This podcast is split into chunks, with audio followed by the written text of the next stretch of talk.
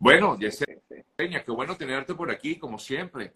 Eh, ¿Qué noticias nos tienes? Si tienes alguna información antes de, Yo comentaba acerca de, este, de esta reducción eh, aparente a raíz de la aplicación del título 42 de detenciones en la frontera.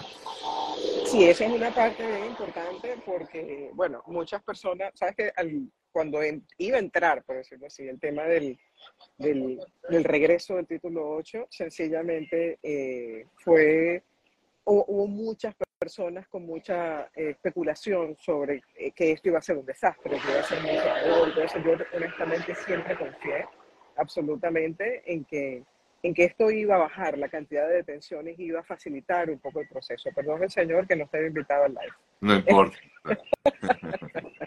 Pero es que te encuentras en, una, en, la calle, por lo que veo, ¿no?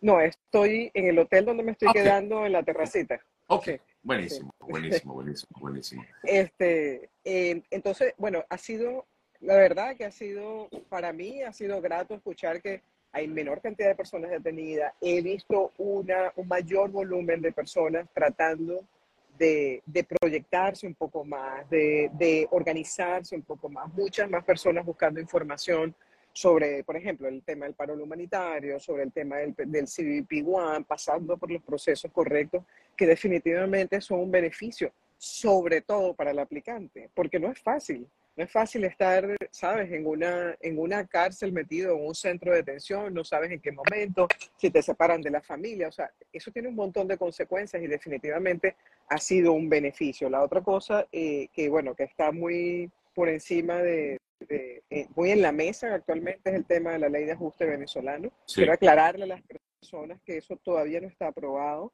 Este, me parece interesantísimo que tiene un apoyo bipartidista, como ya lo dije anteriormente. Sí, lo hablamos la eh, semana pasada, exactamente, sí. Pero le digo a las personas, no se detengan pensando en que eso puede ocurrir, porque puede ocurrir, hay un porcentaje de que puede ocurrir, pero también hay un porcentaje de que no ocurra. Entonces las personas pierden la oportunidad, por ejemplo, de hacer una petición familiar, de hacer otro tipo de cosas, un asilo dentro del tiempo correcto para hacer el asilo, lo que sea que sea su estrategia para, para poder venir al país, porque no se pongan a pensar que es posible y que hay mucha gente, ¿sabes? A veces los medios son bastante amarillistas y ponen cosas como que aprobada la ley de ajuste venezolano. Eso no, existe, no es verdad. Sí. sí, importante que lo comentes, lo decíamos la semana pasada. Y sí, bueno, hay que seguir. Bueno, es una muy buena propuesta, lo hemos comentado en otras ocasiones. Es una muy buena propuesta y ojalá pues se logre. Ayudaría a muchísimos venezolanos que están aquí en Estados Unidos desde hace tiempo esperando algún tipo de de estatus eh, legal y bueno, ojalá pueda como tal aprobarse. Pero falta un camino todavía que recorrer en ese sentido. Mira, te comentan aquí, tengo conocimiento que personas inescrupulosas han vulnerado el sistema automatizado del parol. Oye, no he escuchado de eso, pero... he escuchado un poco, eh, he escuchado un poco sobre personas que le están cobrando a otros para esa aceleración del parol y entonces cuando les cobra, les dices que, le, que les den su, su, clave, ¿ok? Para entrar al, al, a la cuenta de USCIS y hay gente que ha sacado información personal del sponsor para usarlo con otros. O sea, la verdad que la cosa se ha, vuelto, se ha vuelto como una red criminal, vamos a decirlo así. ¿no? Entonces tengan mucho cuidado, no le den su información a todo el mundo. El premium processing, que es el, el procesamiento expedito para el paro humanitario, no existe. Se los puedo decir yo, se los puede decir cualquier abogado con conocimiento de causa, se los puede decir la página de inmigración. Pueden llamar a inmigración y preguntarlo directamente a un oficial de inmigración. Sencillamente no existe, no caigan. Yo, yo entiendo que hay un desespero, ¿me entiendes? Y la gente se desespera porque no me ha llegado, porque estoy esperando yo no sé cuánto. Ayer justamente en la tarde hablaba con una colega y me dijo que el viernes llegaron tres aprobaciones de parol de octubre.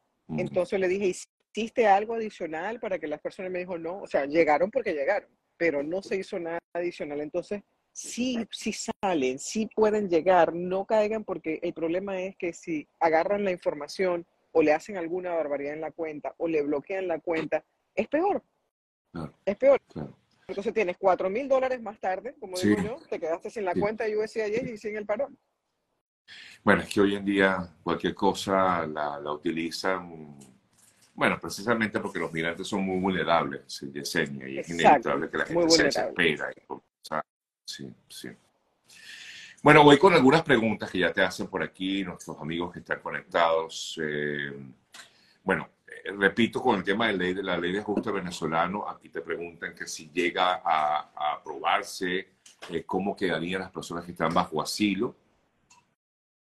Bueno, la ley en teoría debería de ser una ley que conduce a la residencia. Es decir, se supone, ¿ok?, de que si la ley fuera aprobada, eh, te llevaría a residencia. Cuando una persona tiene residencia, ya puede pasar a cerrar su proceso de asilo político. Así es técnicamente para cualquier tipo de, proceso migratorio. Cuando ya la persona tiene su residencia, eh, sencillamente cierra el proceso migratorio. Hay alguien que comenta y dice que hay alguien que pagó y le salió muy rápido y ya está en Estados Unidos. Señores, eso es falso. No caigan en mentiras. Incluso tal vez la persona que está conectada eh, tendrá, puede llegar a tener algún amigo que le dijo eso y no necesariamente es cierto. Y la otra cosa es, hay mucha gente que, que aplicó el martes de la semana pasada y ya tienen todo aprobado, sin pagar un dólar. Entonces puede ser pura casualidad o sencillamente empiezan a rodar esa bola para que la gente empiece a caer y diga, oiga, mira, fulano pagó y le salió rápido, déjame pagar. Y ahí es donde caes en la estafa. Entonces no se dejen engañar. ¿Se puede solicitar permiso de trabajo a aquellas personas que entraron autorizadas por CBP desde México? Depende de cómo fue la autorización, depende del tipo de parol, pero tengo entendido que sí. De todas maneras, acuérdense que las personas que entran por el proceso de CBP One se supone que en teoría deberían de entrar a Estados Unidos y pedir un asilo político o algún tipo de proceso. El asilo político te permite aplicar al permiso de trabajo solamente después que han transcurrido 150 días desde la fecha en que tu asilo político está pendiente. No es de manera inmediata, tienes que esperar 150 días, pero hay algunas entradas por frontera que eh, permiten algunos tipos de parol. Yo no soy especialista en, esas entradas por frontera y me gusta, me encanta ser honesta con el tema porque, ¿sabes? No les voy a decir algo que, que sea absolutamente incorrecto, pero sí hay algunas entradas, algunos parol que permiten ese tema. Alguien pregunta que si yo firmé eh, por la ley de ajuste. Por supuesto que firmé, señores. Yo soy venezolana, soy pro inmigrante 100%, soy inmigrante y me encanta ayudar a la gente. Y si la aprobaran el día de mañana, creo que yo sería la primera que estuviera más feliz que cualquiera. Sí, yo también lo hice, por cierto. Eh, claro. Importante. Sí, porque al final, miren, eh, es una manera de colaborar con quienes necesitan de ellos. Yo, gracias a Dios, no lo necesito otras personas que sí. Y, cuando a mí me pidieron, desde el primer momento en que hablé con, con la señora Mildred, que es la que ha llevado adelante esto junto con todo el equipo, pues mira, claro, de alguna manera todos tenemos que colaborar y que les vivimos en Estados Unidos más, más todavía, ¿no? Correcto. Eh, em, Además, gracias Sergio, porque yo he recibido muchos comentarios de gente sobre ti y, y, todo el apoyo que le das a la comunidad inmigrante en general. Tú no tienes discriminación, que si son venezolanos, colombianos, ecuatorianos. Y siempre lo recibo y dicen, estás con Sergio, él es el mejor porque él se encarga de, siempre de, de, comunicarle mucho a la comunidad lo que realmente hay. Gracias, uno trata, uno procura. Bueno, tú sabes, siempre hay quienes hablan bien, hablan mal, pero bueno, uno trata de hacer... Hay de todo. Lo hago con, todo. Con, todo el amor del mundo. Pero bueno, eh, por aquí comentan, eh, tengo corte más no fecha. Ya apliqué mi asilo. La fecha del permiso de trabajo igual corren los 150 días. Tengo entendido que sí. Tengo entendido que sí. Que aunque tengas corte y no tengas todavía fecha de corte, pero si ya tienes un número de casos con un asilo pendiente en corte, ¿ok?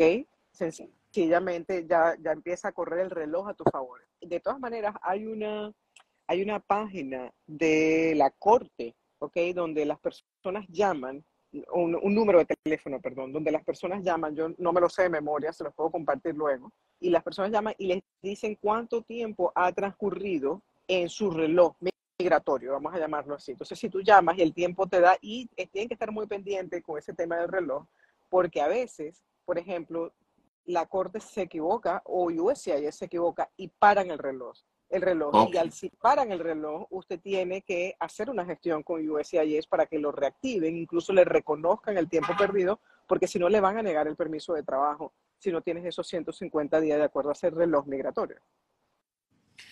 Eh, tiene información acerca del programa de movilidad segura. El programa de movilidad segura eh, es aquel en el cual se han instalado, lo comentábamos la semana pasada también, se han instalado centros de procesamiento en Colombia, en Guatemala y en Costa Rica. Eh, recuerden que para ello tienen que entrar en la página, la aprovecho, movilidadsegura.org, ahí pueden tener información. Pero te preguntan, Yesenia, ¿estás informada de algo nuevo relacionado con este tema? No tengo mayor información, sé que ya empezaron a, trabajar, sé que ya esos centros están, eh, están procesando personas, pero no he tenido ninguna novedad sobre, bueno, personas que ya fueron y que ya estén en proceso para estar aquí o exactamente qué es lo que están haciendo. No tengo mayor información al respecto.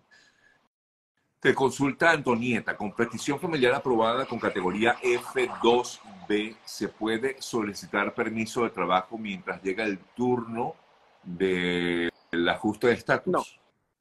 No, porque esa petición familiar no te permite justamente todavía aplicar al ajuste y el ajuste es el que te da residencia, no la petición familiar per se. Entonces, si solamente tienes tu I-130, que es la petición familiar aprobada, pero todavía no ha llegado tu fecha de prioridad, no puedes pedir ajuste de estatus, por ende no puedes pedir permiso de trabajo. Eh, mi madre entró con parol a Estados Unidos y luego de cuatro meses regresó. ¿Esto le puede afectar al patrocinador? No, sencillamente regresó, regresó. Claro. eso no le hace nada. Hay, lo que, que pierde su, su pierde el parol, porque es que alguien, eso. tú sabes que hay gente que me ha dicho, ahora regresé, yo puedo seguir, no, perdiste el parol. Sí, es que el parol es la entrada, eso es lo que eso es lo que inmigración es, eso es lo que se llama el parol, es ese permiso cuando entras al país para estar aquí. El parol no es una visa que te va a permitir entrar y salir. Eh, hice la petición de parol con prórroga, con el pasaporte, pasaporte con prórroga. Tengo pasaporte nuevo, ¿debo anexarlo modo evidencia? ¿Te consultan? Si ya la petición está eh, ya muy adelantada, preferible dejarlo así, pero viajas con todos tus pasaportes, con el que tiene prórroga y con el nuevo, de manera de que cuando vayas a entrar al país te procesen con todos los pasaportes correctos y al momento de montarte en la aerolínea. Si no está todavía lista, sino que sencillamente aproba, eh, te, hiciste la petición en aquel momento, pero no ha pasado absolutamente más nada, podrías actualizarlo y, y colocar el nuevo pasaporte. Eh, si entré con parol y pido asilo, si me lo niegan antes de los dos años del parol, ¿esto me afectaría? Realmente vas a continuar con tu parol, porque el parol sigue siendo una entrada, independiente del asilo, porque la condición del parol no es decir, vas a entrar a Estados Unidos y vas a pedir un asilo. El asilo es completamente independiente del parol. La única diferencia es que acuérdense que el parol humanitario, así como el TPS, no llevan a residencia. El asilo sí te podría llevar a una residencia. Entonces, te quedas sin esa opción de aplicar a la residencia. Es todo pero realmente el parol no se va a afectar. Eso es igual que, por ejemplo, el tema de los TPS. Hay muchas personas con TPS que incluso ahora pusieron a, TPS, vamos a llamarlo así, a dormir, que es un cierre administrativo, y se han quedado exclusivamente con el TPS. Han cerrado el parol administrativamente en corte, porque si el parol continúa, perdón, si el asilo continúa avanzando en corte, te pueden poner una orden de remoción del país, que definitivamente es, es un caso un poco más duro después de resolver. Preferible que si todavía el juez no ha dado ninguna orden, lo pongas a dormir si es el caso y si es lo más aconsejable para ti, ¿ok? Y hay muchas personas que se quedan con el TPS, pero la parte importante es que el cerrar el asilo administrativamente no te restringe de reabrirlo en un futuro y realmente y volverlo a presentar ante el juez.